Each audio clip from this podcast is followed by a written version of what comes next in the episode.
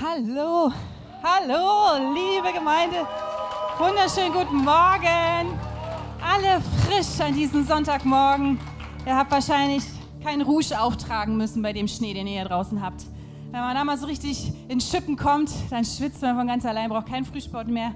Also in Leipzig liegt nicht so viel. Ähm, ich bin ein bisschen neidisch. Eigentlich auch nicht. Eigentlich wollen wir alle Frühling, oder? Ja, wir wollen alle Frühling, aber der Winter ist fast vorbei. Man mag es nicht glauben und bald steht der Frühling vor der Tür. Und vielleicht erweckt das deine Lebensgeister auch wieder ein bisschen, wenn man ein paar mehr Blumen sieht, ein bisschen blaueren Himmel. Das macht dann mit was mit einem, oder? So, so dieses teilweise deprimierende Wetter reißt einen dann doch schon ganz schön runter. Und dann haben wir jetzt auch noch angefangen, über Seelenfrieden zu sprechen. Und ich glaube, der Frühling kann da ganz viel bewirken. Und wir sind mittendrin. Ihr habt schon ganz viel gehört letzte Woche vom Screen, vom Video von Mattes. Die Woche davor von der Maike hat sie über, was können wir tun, oder mit es uns gut, ne, über Vorsorge geredet. Es gibt so viel, mir ist gerade eingefallen, es gibt so viele Vorsorgeuntersuchungen, die wir immer machen müssen. Aber eine Vorsorge für unseren Seelenfrieden gibt es nicht. Und ich glaube, da ist Church, da ist Gemeinde ein guter Ort, um dafür vorzusorgen. Und diese Woche oder heute geht es weiter mit mentalen Problemen. Und es geht weiter mit den Herausforderungen, mit denen wir uns alle befassen können. Und heute ist eine Sache, die ich mit, ich mit euch anschauen wollte, die betrifft jeden. Die ist eigentlich vielleicht manchmal betrachtet gar nicht wirklich als so pathologisch angesehen. Du denkst, es gehört dazu zum Leben, damit lebt jeder, das gehört dazu. Es bekommt manchmal vielleicht auch viel zu wenig Beachtung.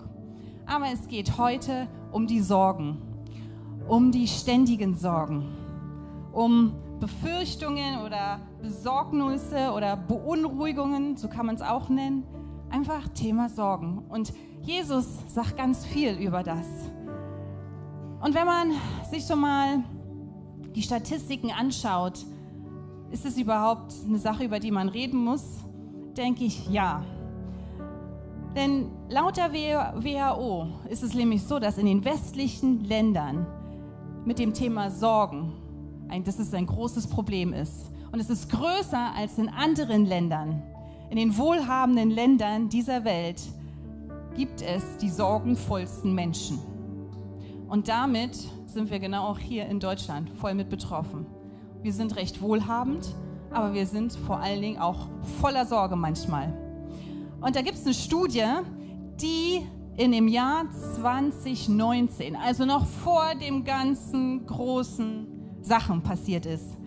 Dort steht in dem Gallup-Institut, die haben das durchgeführt, die Ergebnisse der internationalen Studie zeigen, dass die glücklichsten Menschen nicht in stabilen und ökonomisch starken Weltregionen wie den USA oder der EU leben. Der Anteil der Glücklichen ist am höchsten in Afrika, in Lateinamerika, in Westasien und Ostasien. Krass, ne?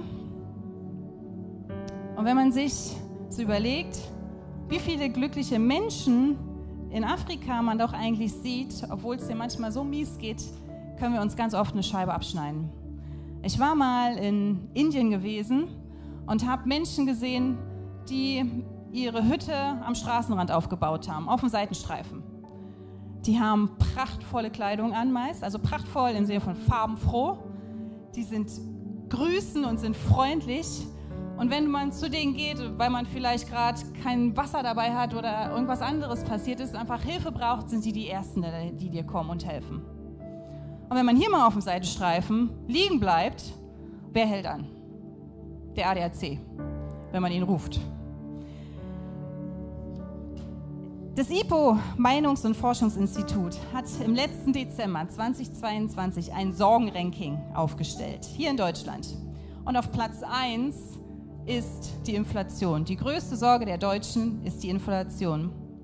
Auf den folgenden Plätzen sind Armut und soziale Ungleichheit mit 33 Prozent, ist der Klimawandel mit 31 Prozent, dann kommt erst die militärischen Konflikte und dann die Einwanderung. Das ist das, wovor sich die Deutschen sorgen. Wir sind eigentlich, wenn man so sieht, in ständiger Sorge. Und das nicht nur um eine Sache, sondern um so viele. Und ich habe eine These. Ich würde sagen, dieser Zustand der Sorge ist eigentlich unser Standard. Und nicht der Glaube, der, der Faith, von dem Mattes immer spricht. Und ich glaube, eine Sache beweist das, diese These. Wenn du nachts aufwachst und nicht unbedingt schwanger bist und dringend aufs Klo musst, an was denkst du als erstes? An das pure Glück, was gerade hinter dir liegt? Oder an die Sachen, die dir wirklich zu schaffen machen? An deine Kinder, an deine Ehe, an Gesundheit, an den Beruf? Das, was uns meist nicht wieder einschlafen ist, sind die Sorgen. Und somit ist es eine Sache, die uns eigentlich ständig beschäftigt. Lass uns beten. Herr, ich danke dir für diesen Sonntagmorgen, Herr. Ich danke dir, dass wir hier zusammengekommen sind in deinem Haus, um dir als erstes Lob und Ehre zu bringen, Herr.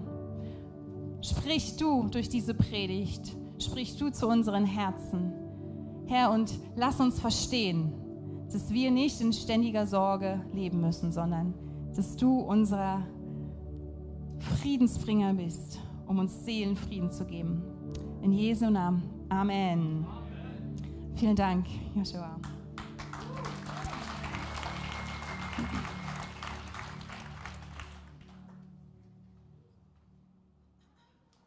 Das steht aber weit weg hier.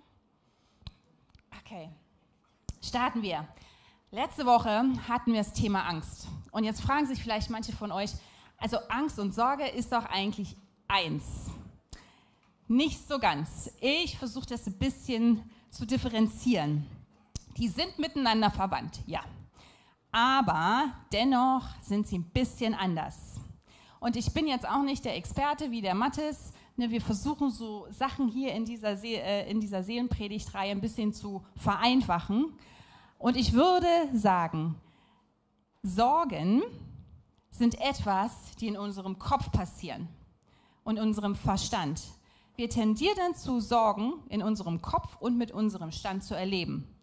Und Ängste erleben wir eher in unserem Körper. Das ist etwas Generelles, was Generalisiertes. Zum Beispiel, ich sorge mich nachts zum Beispiel darum, dass der Wecker auch wirklich an ist und ich ihn nicht überhöre, wenn ich am nächsten Tag eine Prüfung habe. Spielt sich hier ab in meinem Kopf. Wenn ich dann am nächsten Morgen in der Prüfung sitze und denke, Mist, die Seiten habe ich nicht gelernt, dann kriege ich als erstes Bauchschmerzen, dann wird mir schlecht und dann erlebe ich das Ganze körperlich. Und vielleicht hast du auch sowas schon mal erlebt. Warst in einer Prüfungssituation und dachtest, ach du, ach du, ich muss jetzt doch noch mal schnell auf Toilette. Es ist so, dass ich sogar schon mal angesprochen wurde in einer Uni, in der Uni kurz vor einer Klausur. Angeblich soll das, war das eine recht schwere. Und ich saß da mit meinem Müsli-Riegel als erstes, dann holte ich mein Brötchen raus, dann die Banane. Man hat ja vorher keine Zeit zu essen, wenn man noch zu Hause die Kinder fertig macht. Und im Nachhinein, nach der Prüfung, kam eine Kommilitonin auf mich zu und fragte mich, wie konntest du da essen? Also mir hat sich alles umgedreht und du saßt da vor dieser schweren Prüfung und hast einfach nur gefuttert. Und ich glaube, das ist die Nahrungsaufnahme, Essen, ist ein guter Indikator, ob jemand in Sorge und in Angst lebt. Im Psalm 23 steht geschrieben, du bereitest mir einen Tisch im Angesicht meiner Feinde. Das heißt, ich soll essen, ich soll Armbrot essen, Dinner haben, während mir meine größte Angst vor mir sitzt. Und keine Ahnung, ob euch das so leicht fällt, in dieser Prüfung kein Ding für mich. Aber wahrscheinlich in anderen Sachen schnürt es einem hier schon oben die Kehle zu und man kann gar nichts runterschlucken. Und Dinner mit meinem Feind. Keine Ahnung, ob das funktioniert. Ich soll mit ihm essen. Ich soll diese Sorgen und Ängste nicht mich beeinflussen soll, äh, lassen und ich darf es trotz allem. Wir als Pastoren sind nicht die Heiligsten, überhaupt nicht. Wir strugglen damit genauso. Wir haben Sorgen verschiedenster Art und in dieser, in dieser Predigtreihe wollen wir ja auch, oder waren wir bisher auch recht ehrlich. Und ähm, somit sagen wir ja auch, auch heute, wir kämpfen genauso mit Sorgen, ich kämpfe genauso mit Sorgen, der Mattes kämpft genauso mit Sorgen, denn wir sind genauso Menschensünder wie jeder hier auch. Wir sind nicht heiliger, wir sind nicht weiser, wir sind genauso zu brauchen und brauchen einen Heiland, brauchen einen Retter. Und ich möchte euch heute eigentlich zeigen, wie man aus dieser ständigen Sorgenfalle rauskommen kann, wie man die ein bisschen eindämmen kann. Ich kann die heute euch nicht abnehmen oder wegwischen, überhaupt nicht, aber ich kann euch vielleicht helfen, ein bisschen besser damit umzugehen. Jesus, wie gesagt, sagt ganz viel darüber. In der Bergpredigt mehrmals haut er raus, sorgt euch nicht. Und er spricht verschiedene Sachen an, fünf bestimmte Sachen, auf die ich heute hinaus will, die er sagt. Er sagt in seiner Bergpredigt, sorgt euch nicht um Finanzen, um Ernährung, um Fitness, um Kleidung und um die Zukunft. Matthäus 6, 25 steht, Darum sage ich euch, macht euch keine Sorgen. Um was sollen wir uns jetzt keine Sorgen machen? Darum? Da fehlt doch was. Was steht davor? Vers 24 steht, ihr könnt nicht beiden zugleich dienen, Gott und dem Geld. Jesus sagt euch, macht euch keine Sorgen um die Finanzen. Und wenn wir gerade noch mal an diese Studie von vorhin denken, selbst wenn du ökonomisch stark bist, wenn du wirklich gut vorgesorgt hast, wenn du viel arbeitest, ist das keine Garantie dafür, dass du, dass du glücklich bist oder dass du ohne Sorgen bist. Denn man kann nicht beiden dienen, sagt er. Entweder Gold oder dem Geld. Äh, Gold.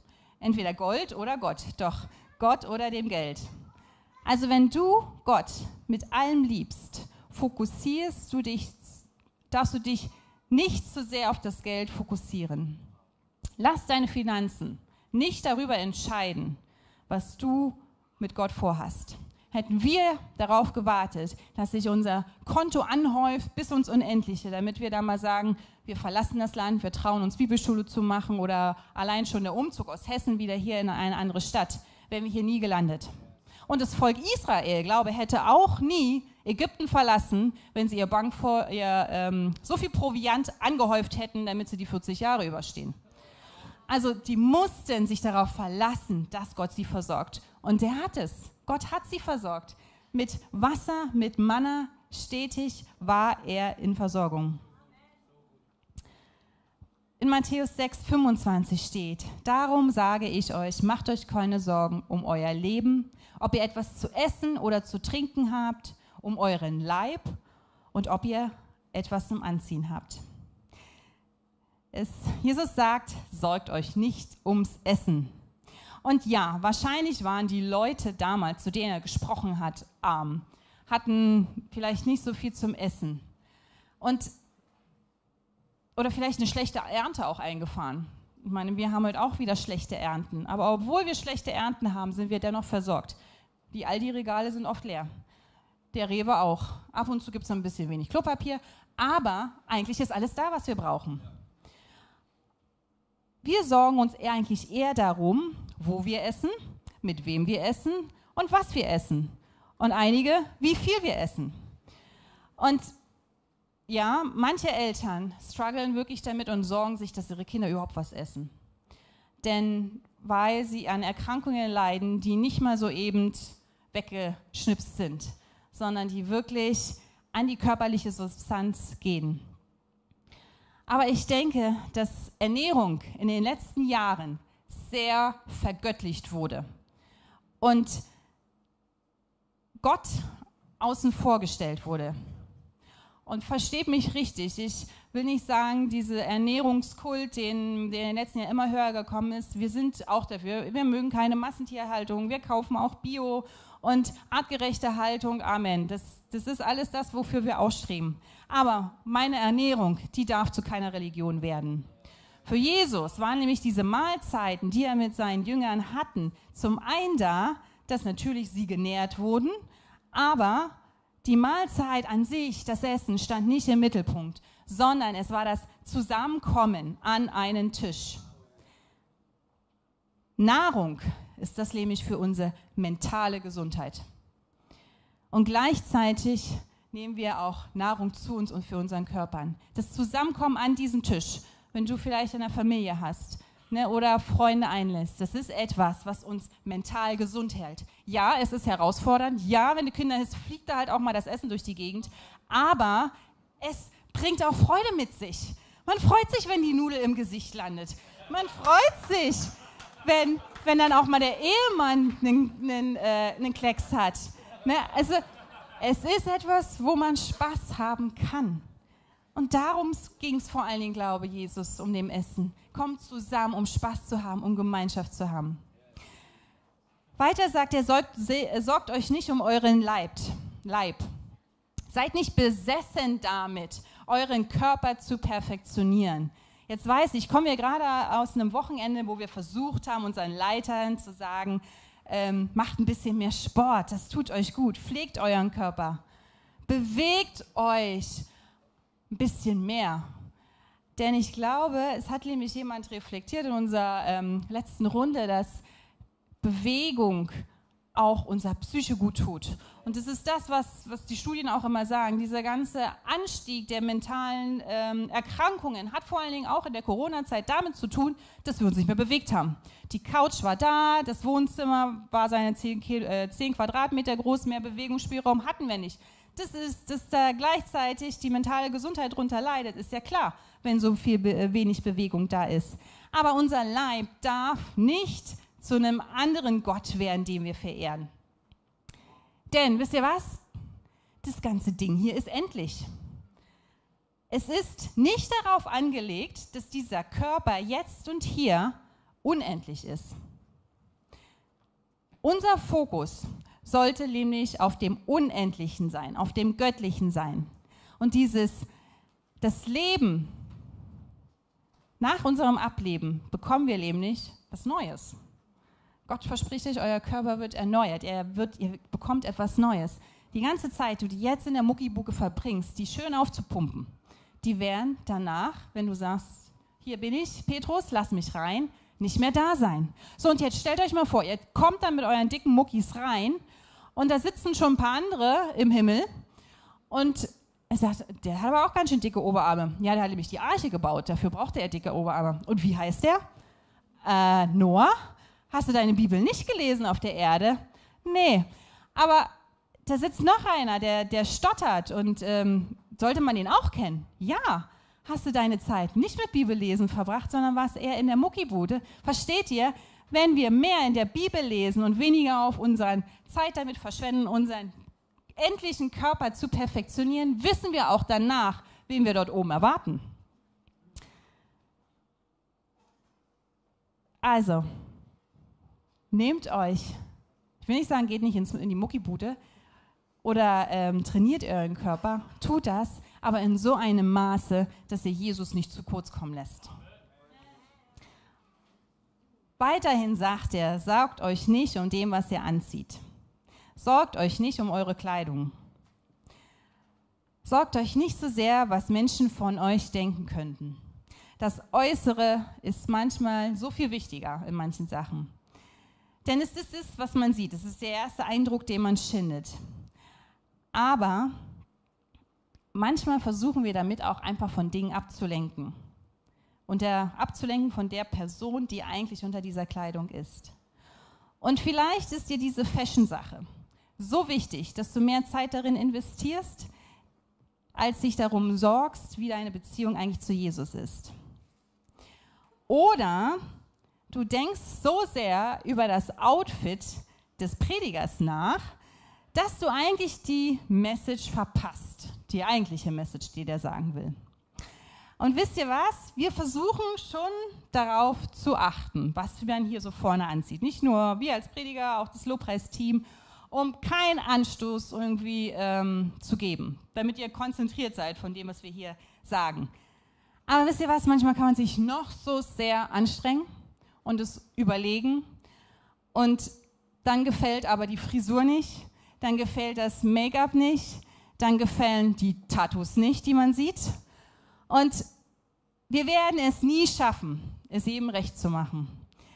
Aber wenn ich jetzt als Prediger hier mehr darüber nachdenke, äh, mich darum sorge, was ich euch heute hier morgen mitbringen, mitgeben möchte, wenn ihr mir mal für ein paar Minuten eure Aufmerksamkeit schenkt und euch etwas von Jesus erzählen will, euch ein Wort der Heilung geben möchte, das, ein Wort des Friedens, dann ist es okay, wenn ich euch zu 100% nicht gefalle. Damit kann ich leben. Also, worüber denkst du mehr nach? Mehr über Kleidung oder mehr über Jesus? Und wenn du genauso lange über Jesus nachdenkst wie über deine Kleidung, die dort angezogen ist, dann bist du schon auf einem guten Weg. Im Vers 34 im Matthäus-Evangelium steht: Quält euch nicht mit Gedanken an morgen. Der morgige Tag für, wird für sich selber sorgen. Also, sorgt euch nicht um die Zukunft. Ich weiß, das Ganze ist leichter gesagt als getan. Aber manche Dinge liegen nicht in unserer Hand. Und vor allen Dingen, wenn wir uns unsere Gedanken ständig um das Morgen drehen, verpassen wir die Schönheit, die jetzt in dieser Gegenwart ist. Der Blick ins Jetzt können wir nicht wahrnehmen, wenn dort unsere To-Do-Liste und unsere Sorgen von morgen schwirren.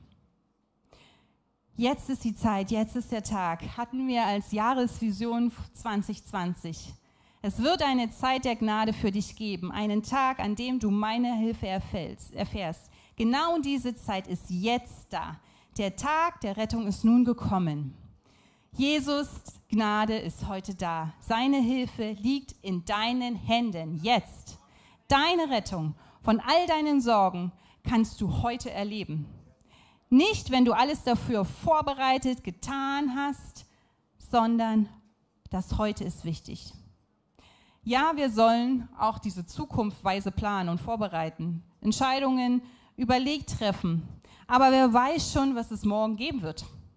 Ich weiß nicht, kennt ihr diese Generation, die arbeitet, arbeitet, arbeitet, arbeitet und nichts anderes dahinter ist? Wir arbeiten durch bis zur Rente und dann haben wir Zeit. Haben wir Zeit für Familie, für Frau, für Kinder. Und plötzlich, kurz nachdem du verrentet bist, bist du krank und hast eigentlich doch keine Zeit mehr.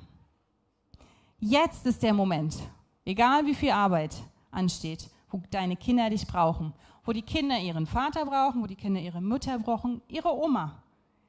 Es gibt selten jemand, den ich gehört habe, den wir in, in dem Altenheim, wo wir in Sydney gearbeitet haben, ähm, auf dem Sterbebett liegen sehen haben, der gesagt hat, ach, hätte ich mal mehr gearbeitet. Keiner. Die meisten am Ende ihres Lebens sagen, ach, hätte ich mal mehr Zeit mit meinen Liebsten verbracht. Das Jetzt, das zählt. Und der schlaue Mann aus Augsburg, aus dem Gebetshaus, Johannes Hartl, hat vor kurzem, jetzt die Tage erst gepostet, genieße die Gegenwart, das Jetzt. Sie ist die gute alte Zeit von übermorgen. Und das stimmt. Und das, was wir jetzt in dem wir uns gerade befinden und mag es noch so schlimm vielleicht sich anfühlen. Es wird einen Moment geben in den nächsten drei Jahren, wo du zurückdenkst und das sagst, so schlimm war es eigentlich gar nicht. Jesus sagt uns, sorgt euch nicht um diese bestimmten Dinge, ums Essen, um die Kleidung, um den Leib, um die Finanzen, um die Zukunft. Jesus zeigt uns aber, wie wir uns kümmern sollen, an was wir vielleicht doch denken sollen. Und dazu gibt er uns dieses berühmte Beispiel aus dem Vers 26. Seht euch die Vögel an, sie sehen nicht, sie ernten nicht, sie sammeln keine Vorräte. Aber euer Vater im Himmel sorgt für sie, und ihr seid ihm doch viel mehr wert als Vögel. Jesus liebt dich viel mehr als die Vögel. Und die Vögel sorgen sich nicht. Sie sorgen sich nicht, aber sie kümmern sich trotzdem die kümmern sich um ihre Nahrung. Wenn ein Vogel nämlich hungrig ist, fliegt er los und tut was dagegen. Denn er kriegt nämlich das Meiner nicht in den Schnabel geworfen. Der muss sich sein Wurm fangen. So, was ist jetzt der Unterschied zwischen dem Sorgen und dem Kümmern oder Bedenken. Ich würde sagen, wenn man etwas bedenkt, wie der Vogel seine Nahrungsaufnahme, dann fokussiert er sich auf eine Herausforderung, auf das Problem und es lässt ihn etwas machen. Zum Beispiel, ich stelle fest, meine, äh, mein Gewicht ist viel zu viel oder äh, meine Wohnung ist eine absolute Katastrophe, es muss mal aufgeräumt werden, dann kann ich etwas machen. Es lässt mich etwas machen. Oder auch, ich denke mir, okay, meine Ehe bräuchte doch ein bisschen mehr Zeit, braucht ein bisschen mehr Fokus. Wir können was machen. Wir können uns mehr Zeit einräumen. Wir können mehr, äh, wir können uns ein Date planen. Ich habe etwas was in der Hand. Es liegt in meiner Hand, die Dinge zu verändern. Sorge hingegen ist was anderes. Das fokussiert sich nämlich auf Dinge, die nicht in unserem Einflussbereich sind. Außerhalb von diesem Einflussbereich. Und somit können wir nichts unternehmen. Wir haben keinen Handlungsspielraum. Unser morgiger Tag ist von so vielen Dingen abhängig, die wir nicht in der Hand haben, die wir nicht beeinflussen können. Und den Joshua, du kannst schon mal hochkommen.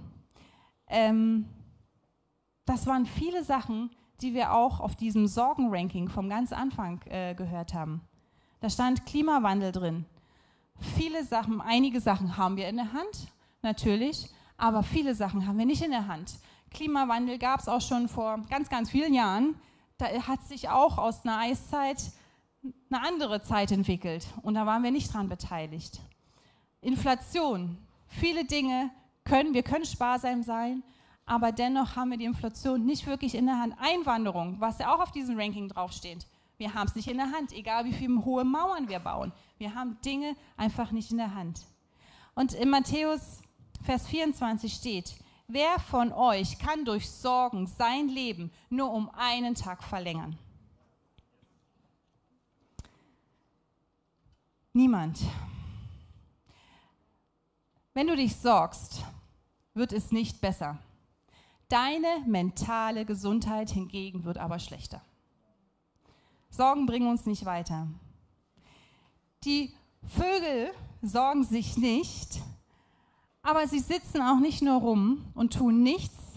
Sie fliegen aus ihrem Nest, sie suchen Würmer, sie essen sie, sie fliegen wieder zurück. Sie merken, okay, ein paar zu viele Würmer, ich brauche ein neues Nest. Sie starten und packen, äh, planen ihre Kinder, bauen ein neues Nest. Vögel sorgen sich nicht um die Lieferketten oder um den Klimawandel. Sie fragen sich nicht, wird es morgen wieder Würmer geben für mich und meine Familie?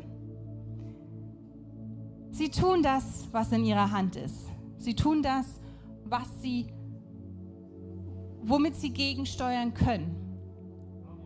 Wenn wir uns sorgen, eigentlich, du und ich, sagen wir eigentlich, Gott, ich vertraue dir nicht wirklich in dieser einen Sache.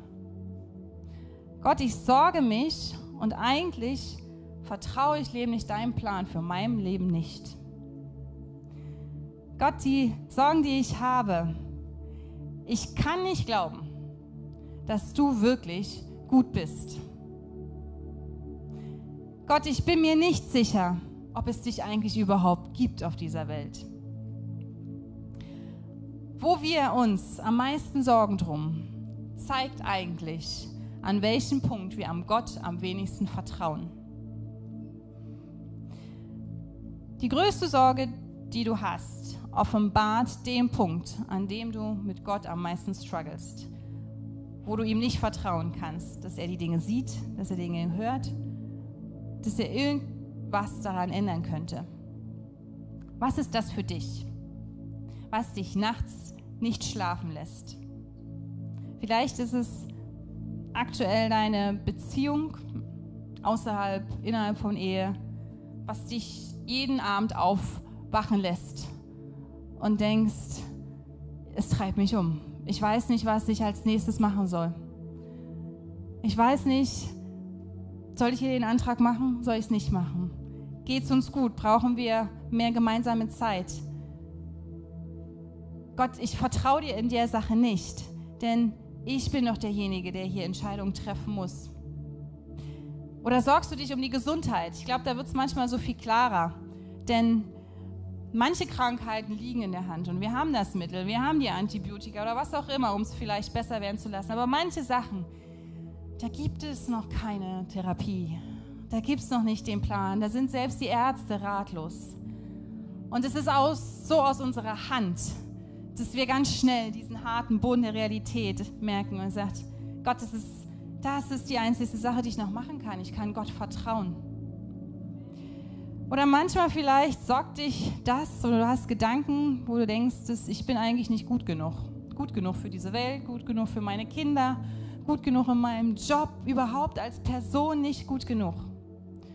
Oder auch als Mutter, wir haben gerade diese Kindersegnung ähm, gehabt fühlt man sich als Eltern oder als Mutter vor allen Dingen so oft überfordert oder nicht ausreichend. Und man denkt sich, da hätte es doch, Gott, da hätte es viel bessere Eltern für meine Kinder gegeben. Ich schaffe das nicht. Ich, ich bin da nicht für gemacht. Und in manchen dunklen Stunden denkt man sich dann, scheiße, dass ich habe eigentlich genau die gleichen Fehler gemacht, die ich nie machen wollte. Die mir selbst so wehgetan haben. Und wir merken, es ist eigentlich genau das Gleiche, was ich jetzt an meinen eigenen Kindern mache. Was machen wir nun jetzt, wenn wir erkannt haben, dass wir Gott nicht vertrauen in diesen Sachen, um denen wir uns sorgen? Die Sache, an der ich Gott am meisten misstraue. Und er sagt uns, Jesus, Jesus selbst sagt es in Vers 33, sorgt euch zuerst darum, dass ihr euch seiner Herrschaft unterstellt und tut das, was er verlangt, dann wird es euch schon mit allen, dann wird er euch schon mit allen, all dem anderen versorgen. Er sagt, trachtet zuerst nach Gottes Reich. Sucht zuerst ihn. Schaut nach Gott. Folgt seiner Stimme. Und all die Dinge werden euch gegeben werden. All die Sorgen werden sich relativieren. Ihr werdet versorgt werden, denn euer Vater weiß, was ihr braucht. Er weiß, was wir brauchen. Und manchmal weiß er das viel mehr als wir selbst. Wir haben so ein Gefühl, wir sorgen da uns um etwas, aber eigentlich wissen wir gar nicht, was wir brauchen. Aber er weiß es. Deine Aufgabe ist es, Gott zuerst zu stellen und nicht die Sorge ihn an vorderster Stelle, dem allmächtigen Gott, zu vertrauen, dass er weiß, was er macht. Zu Beginn des Tages am besten, in deinen Beziehungen, bei all deinen Gedanken, bei all deinen Plänen, in all deiner Zukunft, in deinen Zukunftsplänen, in den Finanzen. Er zuerst, sagt er, trachte zuerst nach seinem Reich. Und wisst ihr was? Drei Möglichkeiten oder drei Optionen, die geschehen könnten, wenn wir uns unsere Sorgen nochmal betrachten. Um was du dich heute sorgst, erstens, wird niemals passieren. Bei einer Statistik hat man herausgefunden, ungefähr nur 10% von dem, was dich heute umtreibt, wird wirklich passieren. Aber wisst ihr was?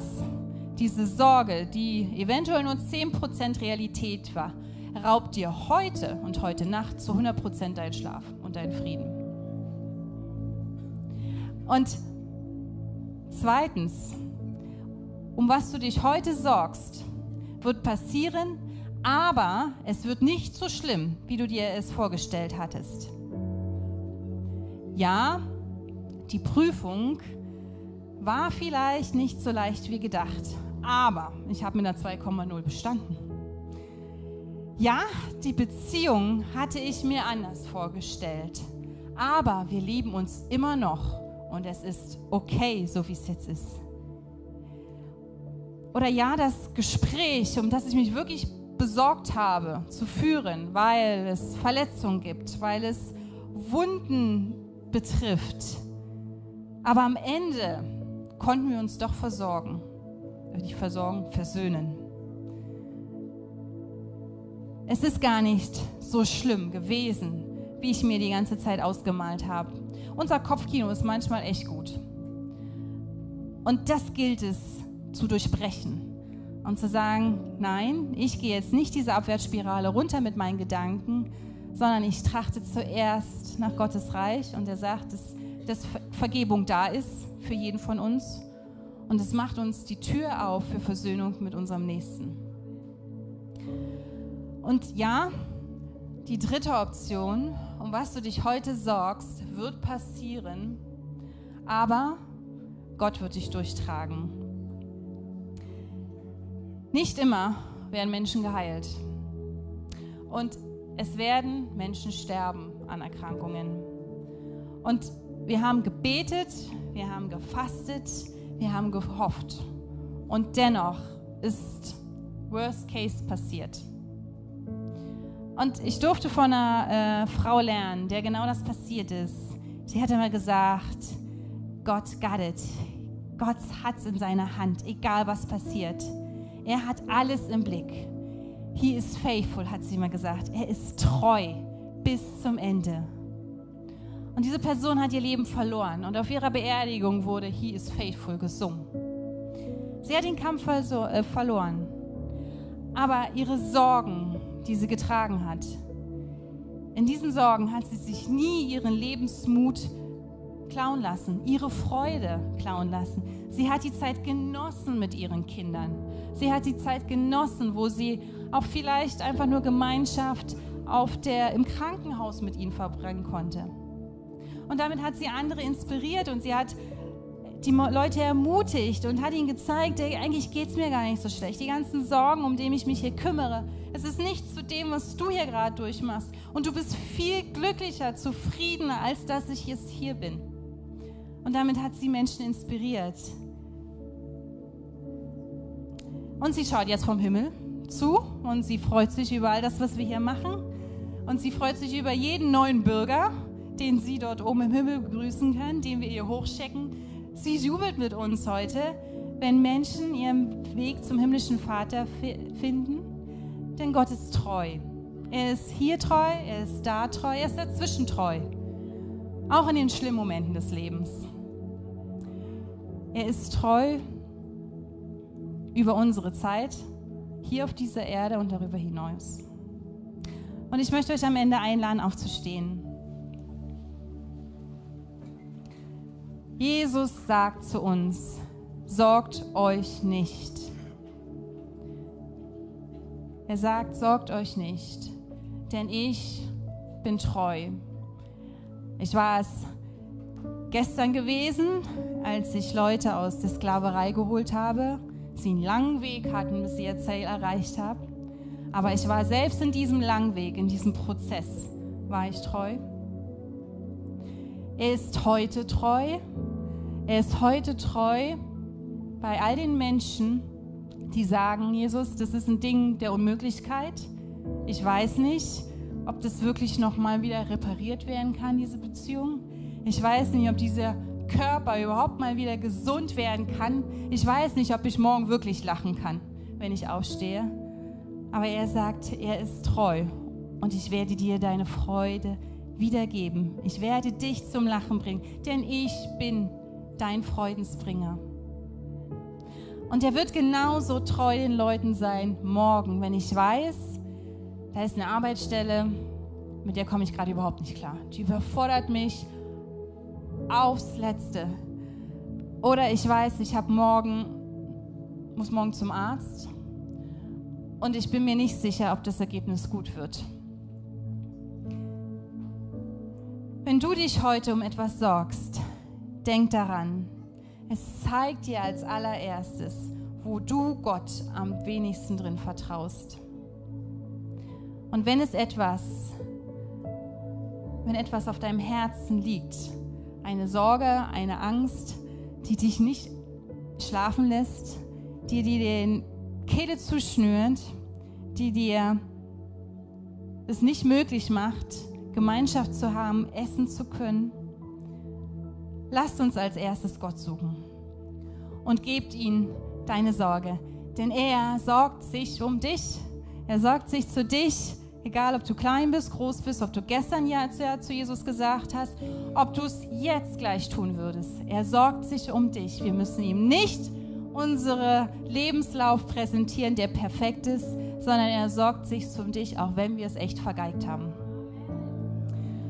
Und wenn du jetzt da etwas merkst, ich sage, das ist eine Sache, da vertraue ich Gott überhaupt nicht, möchte ich dir jetzt einen Moment geben, Gott diese Sorgen abzugeben. Und diese Haltung, die wir auch im Lobpreis annehmen, oft unsere Hände zu heben, ist so eine Haltung, eine Körperhaltung, die wir sagen, hier Gott, dir gebührt alle Ehre, aber hier sind auch meine Sorgen. Also hebt eure Hände, wenn du voller Sorgen bist, wenn du nicht weißt, was dir der Morgen bringen wird, wenn du nachts dich umtreibst mit Gedanken, die überhaupt nicht in deiner, wo du nichts tun kannst, außerhalb deines Handlungsradius. Wo wir einfach sagen machen, Gott, es ist allein du. Allein du bist in Kontrolle. Heb deine Hand hoch und weit und ich möchte für euch beten. Ja, Jesus, du siehst jeden Einzelnen, der sorgenbeladen jetzt vor dir steht, Herr. Ich bitte dich darum, dass du uns gewiss machst, dass dein Blick auf die Person ist. Du sagst uns, du bist ein Gott, der uns sieht. Und manchmal müssen wir gar nicht sprechen oder Worte finden, sondern Herr, du siehst uns, ohne dass wir was sagen. Jesus, du schaust in unser Herz. Du schaust uns in unser tiefstes Inneres. Herr, und wir bringen dir die Dinge, die nur allein du in der Hand hast. Herr, füll jetzt diese Menschen mit deinem Heiligen Geist, Herr. Segne du sie mit einem Seelenfrieden. Tausche du diese Sorge in diesen Seelenfrieden aus, Herr. Lass uns trachten nach deinem Reich als allererstes, Herr. Lass uns danach suchen was du über uns sagst und über diese Situation. Lass uns darauf hören, dass du uns schon immer gewollt hast, dass du uns im Blick hast, dass du uns nicht vergessen hast, dass wir nicht zu weit entfernt sind. Herr, lass uns deine Stimme hören, um zu erkennen, dass du als unser himmlischer Vater es gut mit uns meinst.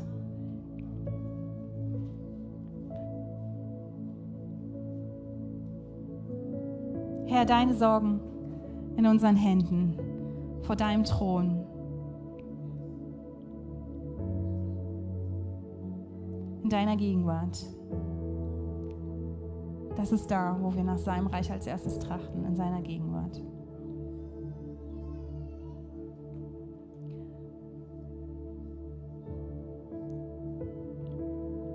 Jesus, hier ist alles Unsere Kraft ist endlich. Aber Herr, wir erkennen, dass du allmächtig bist und dass du die Dinge zu unserem Besten geschehen lassen wirst. Denn wir sind deine geliebten Kinder. Und du hast dein Volk nie im Stich gelassen, denn du warst treu in jedem einzelnen Schritt. Von Anbeginn unseres Lebens bis zum Ende unseres Lebens. Von dir vorherbestimmt und von dir so geplant, dass es dir zur Ehre ist. In Jesu Namen. Amen.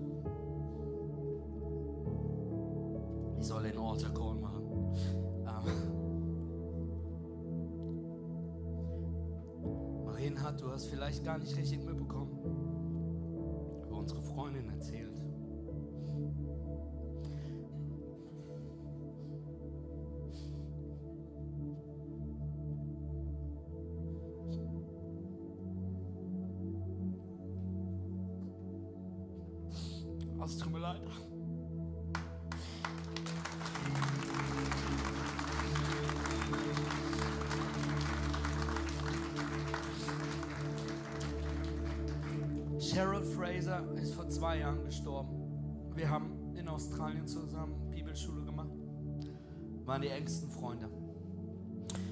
Und sie hatte damals schon ihre Krebsdiagnose bekommen. Ach, wir sind mit zu Chemotherapien gefahren und da war ein Moment, wo Marien und ich wollten. Mit Ministry, mit Kirche, mit allem. Und es war schon klar, dass sie, ihren, dass sie den Krebs nicht besiegen wird. Und ich rief sie an und sagte, weißt du was, Cheryl, ich glaube, we are done. Wir kommen zurück nach Australien. Und sie sagte, stay faithful. Bleibt im Glauben. Macht euch keine Sorgen. Denn es gibt Menschen in Deutschland, die Jesus brauchen. Ich habe ihr an dem Tag versprochen, dass ich nie aufhören werde, Jesus Christus zu predigen. Das war das wichtigste Versprechen, was ich je gegeben habe. Und das Wichtigste, was ich dich fragen kann, ist das. Worüber machst du dir Sorgen? Vielleicht bist du heute hier und wenn du ganz ehrlich bist, müsstest du dir Sorgen machen, was passiert, wenn dein Leben beendet ist. Und ich will dir sagen, wenn du heute hier bist und ehrlich sagst, Mathis, ich mache mir Sorgen, wonach ich danach hingehe. Ich mache mir Sorgen, was aus meiner Seele wird, wenn mein Leben hier beendet. Dann habe ich gute Nachricht für dich. Jesus Christus hat ewiges Leben für dich. Er ist für dich gestorben, damit du ewiges Leben hast. Denn so sehr hat Gott die Welt geliebt, dass er seinen einzigen Sohn für dich gab, damit jeder, der an ihn glaubt, ewiges Leben hat und nicht verloren geht. Amen. Das ist der Grund für diese Kirche. Das ist der Grund für all das, was wir hier machen. Wir wollen, dass du Jesus kennenlernst. Ich möchte dich bitten, jetzt alle Augen zu schließen. Und ich möchte dich jetzt, während alle Augen geschlossen sind, einfach nur einladen, Jesus Christus anzunehmen. Römer 10 sagt, wenn wir mit unserem Herzen glauben, dass Jesus Christus von den Toten auferstanden ist und mit unserem Mund bekennen, dass er der Sohn Gottes ist, wenn wir ewiges Leben haben. Und ich möchte dich heute einladen, die Entscheidung zu treffen. Ich werde gleich bis drei zählen. Bei drei möchte ich dich einfach nur einladen, in deinem Herzen zu sagen, Jesus, komm in mein Leben. Jesus, komm in mein Leben. Jesus, ich will errettet sein. Ich will, ich will Sünde aus meinem Leben weghaben, weil sie mich von Gott trennen. Vielleicht bist du gerade hier und du weißt nicht mal, was Sünde ist. Ist egal, sag Jesus, komm in mein Leben. Jesus, komm in mein Leben. Bei drei werde ich dich bitten, mutigen Schritt zu gehen. Werden alle Augen geschlossen, dann will ich, dass du deine Hand hebst und mir zuwinkst. Nicht weil ich, nicht weil ich es sehen muss, sondern weil ich möchte, dass deine Entscheidung eine Aktion hat und nicht einfach nur ein Gedanke ist. Mit allen Augen geschlossen. Wenn du Jesus heute annimmst als dein Herrn und Erlöser, wenn du zurückkommen willst in diese Liebe Jesus, weil du davon weggekommen bist, wenn du sicher gehen willst, dass du im, im Buch des Lebens stehst, ewiges Leben hast und dir keine Sorgen machen musst, was nach deinem Sterben passiert, Eins will ich dir sagen, es ist die beste Entscheidung, die du heute triffst, wenn du Jesus in dein Leben holst. Zwei, bin ich mega stolz auf dich, aber noch wichtiger ist, dass Jesus, dass die Bibel sagt, dass du ab diesem Moment ein Kind Gottes bist, berufen, erwählt, im Buch des Lebens stehst, mit allen Augen geschlossen, hier und online Church. Die Frage ist auch für dich, wenn du Jesus jetzt gerade Herr deines Lebens machst. Eins, zwei, drei. Heb jetzt deine Hand, so dass ich sie sehen kann. Ich sehe die Hände hier, ich sehe die Hände hier in der Mitte. Mehr Hände, die überall hochgehen. Die Hände hier hinten, die Hände, die an der Seite hochgehen. Ganz hinten die Hände hoch. Es ist auch nicht zu spät zu sagen, Jesus, komm in mein Leben. Jesus, komm in mein Leben. Ich brauche dich, Jesus. Yes, Jesus. Yes, Jesus. Wir preisen dich. Ihr dürft die Hände runternehmen und lasst uns mit den 20 Menschen feiern.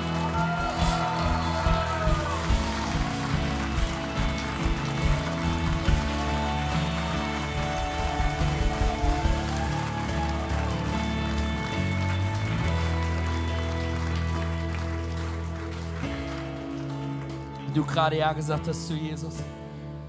Die Bibel sagt, wir sollen mit unserem Herzen glauben, mit unserem Mund bekennen. Dann lasst uns ein Gebet beten. Das Gebet ist nicht magisch, aber es bekennt, dass wir Jesus Christus brauchen. Diesem Gebet werden wir gleich beten, dass mir vergeben ist, dass ich erneuert bin weil dies mein Neuanfang mit Jesus Christus ist. Wenn du gerade deine Hand gehoben hast, will ich dir sagen, das ist dein Neuanfang. Dein Altes ist vorbei, dein Neues hat begonnen, denn Jesus sagt, ich mache dich eine neue Schöpfung. Er sagt, ich habe Leben über Leben, Segen über Segen für dich. Amen. Lasst uns jetzt gemeinsam beten. Himmlischer Vater, ich komme zu dir als ein Sünder, der einen Erlöser braucht. Ich höre deine Stimme, die mich ruft, dein Kind zu sein.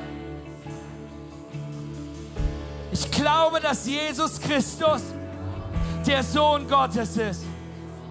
Ich glaube, er lebte ein perfektes Leben. Ich glaube, er starb für mich, damit ich leben kann. Und heute lege ich meinen Glauben in Jesus Christus. Mir ist vergeben, ich bin erneuert, denn dies ist mein Neuanfang in Jesus Christus. Amen und Amen und Amen. Because I come alive in the name of Jesus.